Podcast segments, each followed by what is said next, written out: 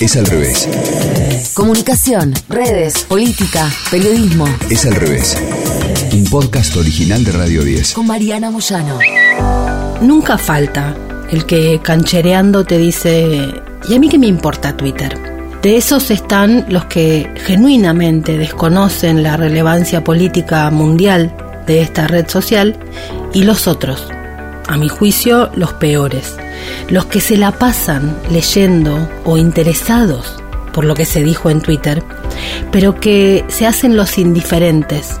Muchas veces creo por miedo a todo lo que se les escapa de ese megamonstruo mundial de influencia política.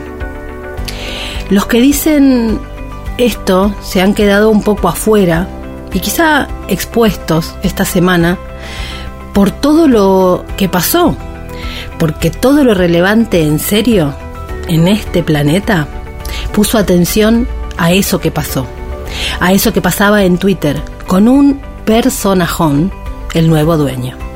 Desde que se oficializó la compra por parte de Elon Musk, los ojos de todo lo influyente del mundo se posaron ahí. La política global, premios Nobel, los hacedores de nada menos que la legislación estadounidense, los medios más influyentes del mundo, las empresas más poderosas del mundo, todos tomando decisiones estratégicas en base a Twitter.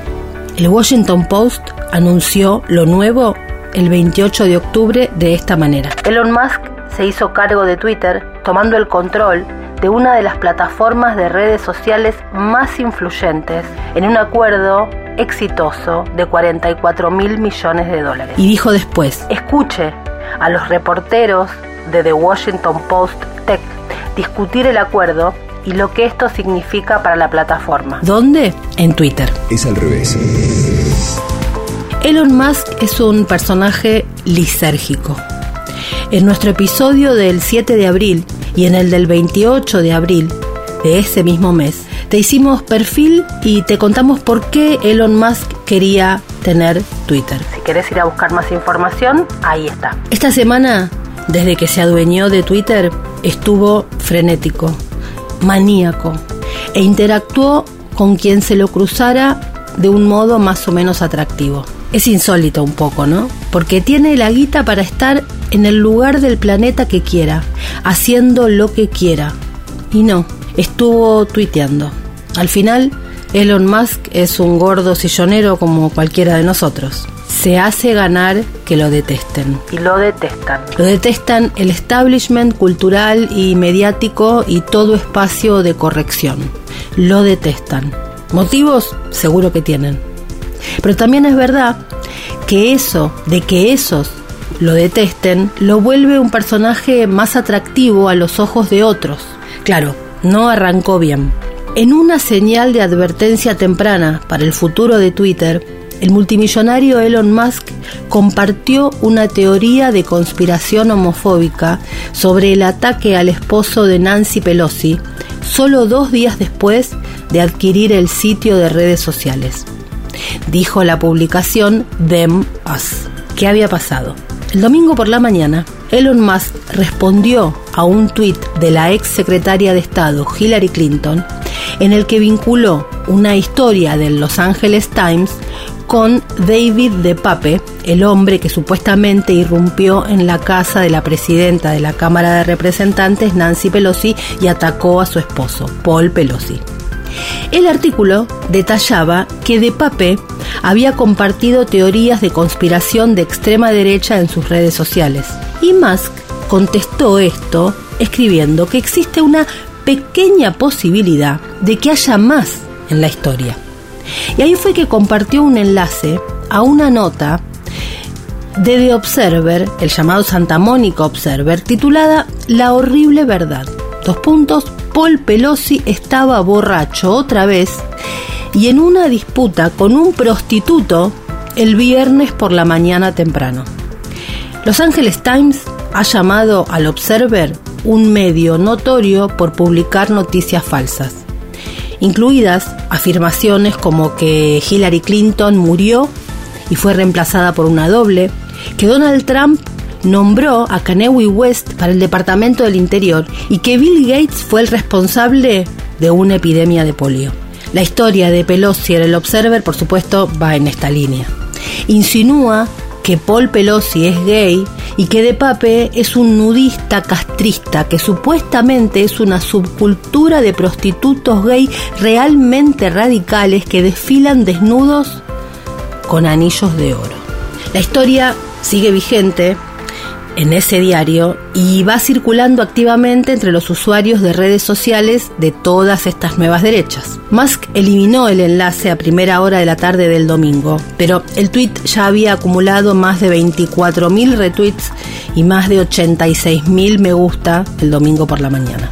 Para algunos críticos, este incidente es un ejemplo perfecto de por qué el enfoque de Musk del laissez-faire para la moderación de contenido es una idea grave. La primera decisión de Musk fue despedir a Vijaya Gade, que era la responsable de políticas de moderación y seguridad de la empresa Twitter. Según dijeron sus críticos, Elon Musk había violado el acuerdo que había firmado con Twitter cuando estaba finalizando la compra de la compañía y que eso había afectado gravemente a la empresa.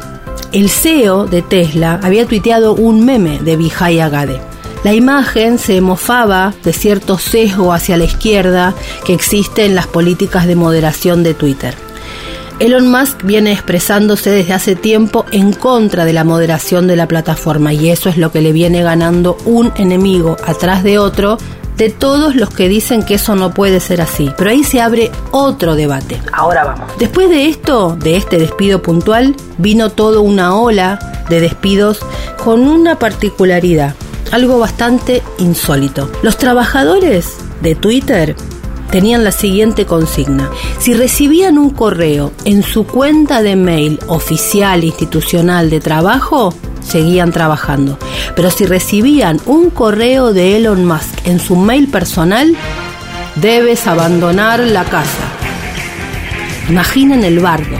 A las pocas horas confirmó la agencia Bloomberg que estaba pidiendo Twitter a algunos trabajadores despedidos que regresaran, porque claro, habían sido despedidos por error y en el caso de otros, la gerencia se dio cuenta que sus funciones debían ser ocupadas ya mismo por ellos mismos, o sea, bardo. En respuesta a todo esto que sucedió, algunas compañías, algunas empresas optaron por un poco sus anuncios publicitarios en esa red mientras se aclaraba el panorama. United Airlines, Volkswagen, Audi, General Motors, Pfizer, Ford, General Mills, la empresa de Coca-Cola, CBS y Nintendo, o sea, marcas enormes, son las que suspendieron sus pagos publicitarios en la red hasta esperar que la cosa se aclarara. La Asociación Nacional para el Progreso de las Personas de Color, NAACP por sus siglas en inglés, fue una de las defensoras de abandonar la red social por considerar que los cambios estarían promoviendo la desinformación y la cultura del odio. Habrá que ver qué sucede porque hace no mucho, un par de años nada más, a Facebook le hicieron lo mismo, un boicot. Salió Zuckerberg y dijo, que se vayan. Nosotros lo que necesitamos son los pequeños anunciantes que segmentan. Al poco tiempo las grandes empresas volvieron con la cabeza agacha porque estas empresas son poderosas, pero hoy lo poderoso es Silicon Valley. Elon Musk tiene un tweet fijado desde hace unos días. Power to the people. Poder para el pueblo. Así lo escribió y con eso viene insistiendo con la idea de tu cuenta tendrá una marca de verificación azul al igual que las celebridades, empresas y políticos que ya sigues si pagas 7,99 dólares. Hasta Alexandra Ocasio Cortés, la diputada ícono del progresismo mundial, se cruzó con él y por esto. Lo que se dice es que Twitter va a cambiar su política de las insignias de la verificación celeste hasta después de las elecciones parciales que va a haber en Estados Unidos.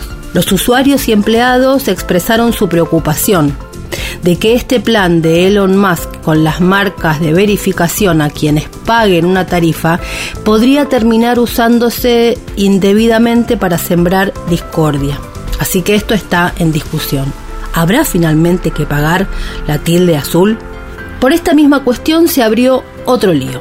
Resulta que se debate en estos momentos en Twitter y fuera de Twitter sobre Twitter si se puede o no decir cualquier cosa en una plataforma. Esta es una discusión entre los progresismos y la nueva derecha hace ya unos cuantos años. Los progresismos sostienen que no se puede decir cualquier cosa. Las nuevas derechas, que le roban la bandera de la libertad de expresión absoluta a los progresismos, dicen que sí. Y en esas estamos. Y Musk y sus políticas de moderación, o que no, o que sí. La cuestión es que lo que sí está prohibido en las reglas de Twitter es la suplantación de identidad, la impersonation. La cuenta de Twitter de la comediante Kathy Griffin fue suspendida el domingo, el mismo día que cambió su presentación de su cuenta y puso de nombre Elon Musk, burlándose del nuevo director ejecutivo de inmediato la suspendieron y fue un escándalo de celebridades increpando a Elon Musk. No estaba clara si la suspensión era permanente o resultado directo de la burla y si era por ahora. Justo se produjo cuando Musk anunció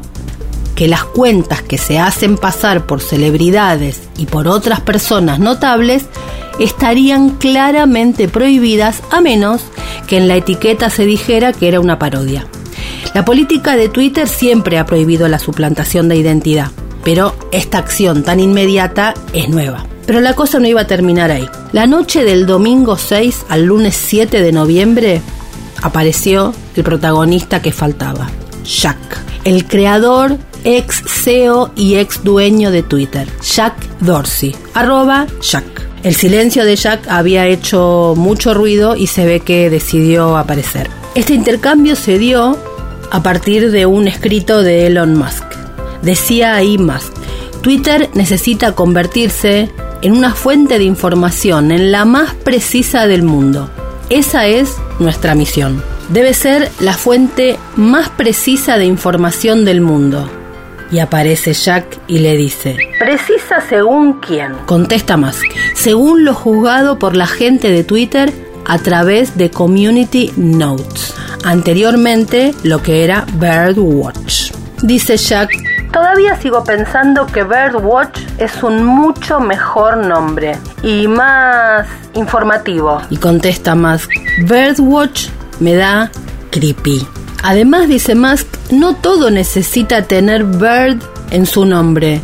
Hay demasiados grupos Bird dentro de Twitter. Por ejemplo, los Angry Birds. Esto siguió con gente que empezaba a participar y a sumarse de este intercambio y siguió porque esto recién empieza. Este culebrón recién empieza y va a seguir por un rato largo, largo, largo. Escuchaste Es al revés. Podcast original de Radio 10. Conducido por Mariana Moyano. Si te gustó, seguimos con la opción seguir. Coordinación y producción de contenidos. Sebastián Pedrón. Marcelo Figueroa. Fernando Candellas. Martín Castillo. Locución. Delfina Cianamea. Mariana González. Gráfica Franco Gauna. Edición. Jorge de Tesanos. Nos escuchamos en el próximo episodio. Es al revés.